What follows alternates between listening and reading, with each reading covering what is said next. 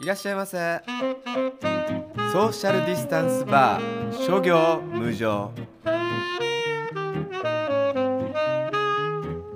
神谷君ね、いだが情熱はあるを見てるそうですけれどもねドラマーですね僕も見てますねドラマはいあれ面白いねあ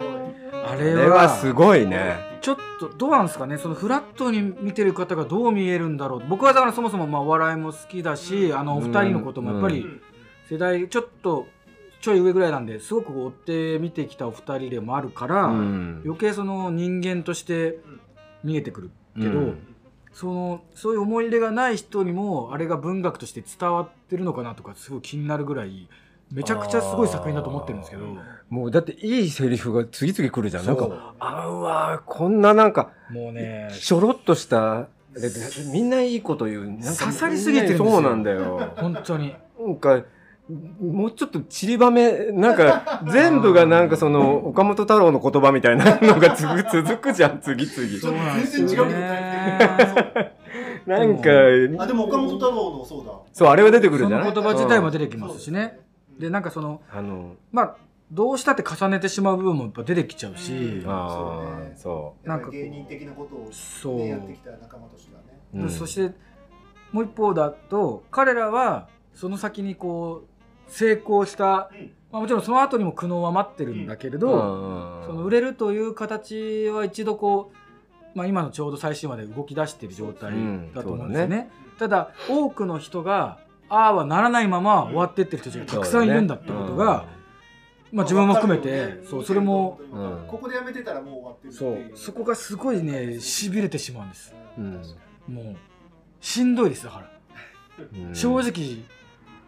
しんどいけどでも僕がドラマであったり映画であったり、まあ、そういう小説だったりなんかいろんな作品で好きだなと思う理由っていうのはやっぱりそこに人間がいるっていう、うんあんなのまさに自伝でしかないかそうら、だおね二人の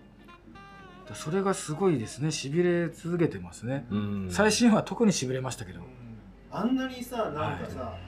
えっ、とモノマネっぽいああのねに、演技体がね全然なんかモノマネに感じないやわかりますうんすごいね、お二人お二人がすごいですよまあ二ね、人だけじゃなくてもうまあ周りもそうですけどみんなうんすごいなっうてなんかその山田とさんとかやられてるえっとあれは高橋君はい森本本、森本君。森本君か、うん森本君の方高橋君が、もはうはい一つの方。森本君がもう山田とさんにしか見えなくなっ見えそうなんだよてね。本物の山田とさん見ると、うん逆に違和感が出て きちゃったあ、わかるわかる。もうわかるわかる。ああっちうんのあっちでもう若い時の山田さんを保管しちゃってるからそうそう本当にあれこんな顔だっけみたい な。なんかそうなんですよってぐらいそそううそうそそうう。ですねそれはすごい感じあまるした、ね。めちゃくちゃ面で白もいあですのね若林君の高橋海人君の方うもん目つぶって聞いてると思う声がね若林しか聞こえないそうですね聞こえないしからすごいなってすごいですよね苦悩を吐き出す吐き出し方も含めてそうまあそう、あのね、なんやっか。ぱりね、お二人を追うためのサンプルもたくさんあるからっていうのもあると思うんですけど、現役の方でもあるしプラスやっぱラジオの方たちでもあるしいろんなことがあるから、やっぱその人となりとかパーソナリティを吸収できるものがうんうんすごくあるせいもあるのかな、うんでもすごいですようん。ねでもすごい、あの、収集の仕 M1 方がのシーンとかすごく、す実ご際いのよネね、タあものネタ再。現そう一本やったじゃないうんあれすごいびっくりしちゃったね見ててすごいあれ編集な、ね、ほぼ、ほぼなしでバーっとやってるじゃなおい。客さん入れてねねあれはすごいおかしかったし笑ったしそう、笑えるように作ってるだかからら。ちょっと試みのないことをねしてるし、あれが海外で、うんお笑いっていう謎の日本にしかない文化が、うんその込み入っただからサンクチュアリも面白いんですけど、ううん日本の中のお笑いっていう謎のこの文化になんかの呪いにかかった2人だと思うんですよ。ううんんまあね。でその苦悩しうん。たうん様がうん描かれてるから、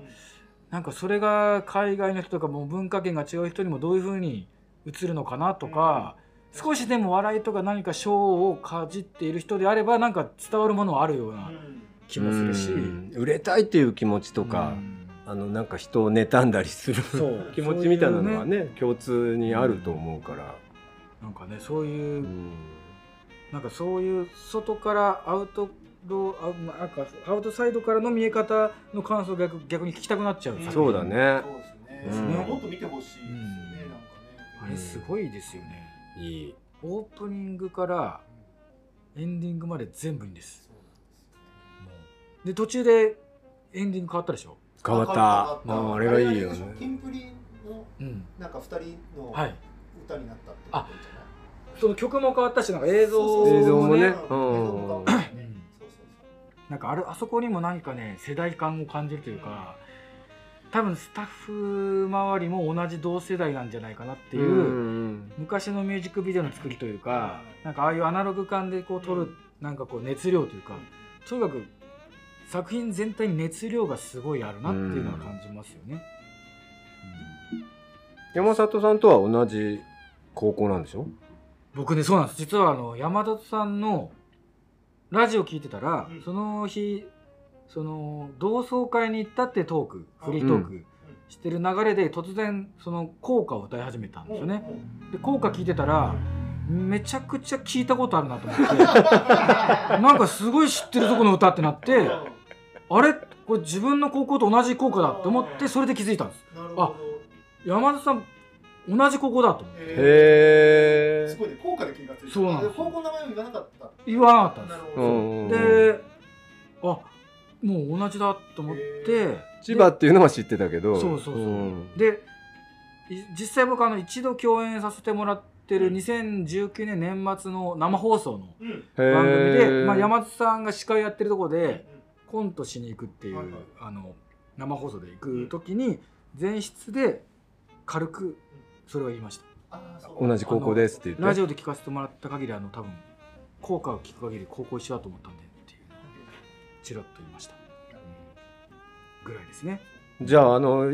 第1話なんそうてあの第1話のあねのあそこの高高校校生活のおそらく山里さんが3年生の時の僕は1年生でいるんですあの高校にあ すごいの校内にいるんでしょうね。でプラスそのテニスコートって僕がやってるトリオのコントグループのうちの一人の吉田君は日大二校なんですえであのやが若若林林ささんんとの春日さんの一個下なんえ。ですえであそこにいたあの高校のの一個下にいるん 一で個すね下にいたのでそのその周りがちょっとねちらつくというかねー、なるほど。すごいねすごいだからしすごい親近感を持って見てるってことだでって2人の後輩がコンビ組んでるわけでしょももともと同じ予備校に行っててあそうです予備校で美大であったんだ僕は出会ってもんねますけど、うんだけどやっぱり、まあ、そもそも山田さんとその若林さんっていうまた全然違う気質の人間がああいう感じで交差していくっていうあうのん物語も面白いですうよねまいと思うねなんか全然2人違う世界が描かれるじゃんす、うん、なんかすごくいいと思うで大阪に行くじゃんしかも山里さんは、で大阪のなんか吉本っていうそうねところに入るからなんかあれその春日の人もすごいっすごいすねごいねあれ刈り上げくんの子なんそですうあれあれそうだよね刈上君一緒に寝てたよねそうそう僕も共演したことあるあそうなんだねすごいあそうなんだうんそうすごいなぁと思ってあれもうあれにしか見えないもんね見えなさすがにしか見えない見えないしすごいあちょっのとした本能も全部そう重なるからすごいすごいですよね楽しい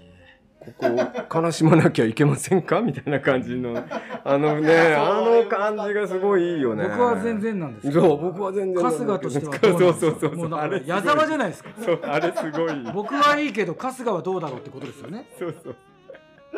それなんだ若林が作り上げたそうさすがだそうあれはすごいと合ってるん思でうすかってういう、んそうあれ本当いいななんか本当にいいなと思いましたはいそれでは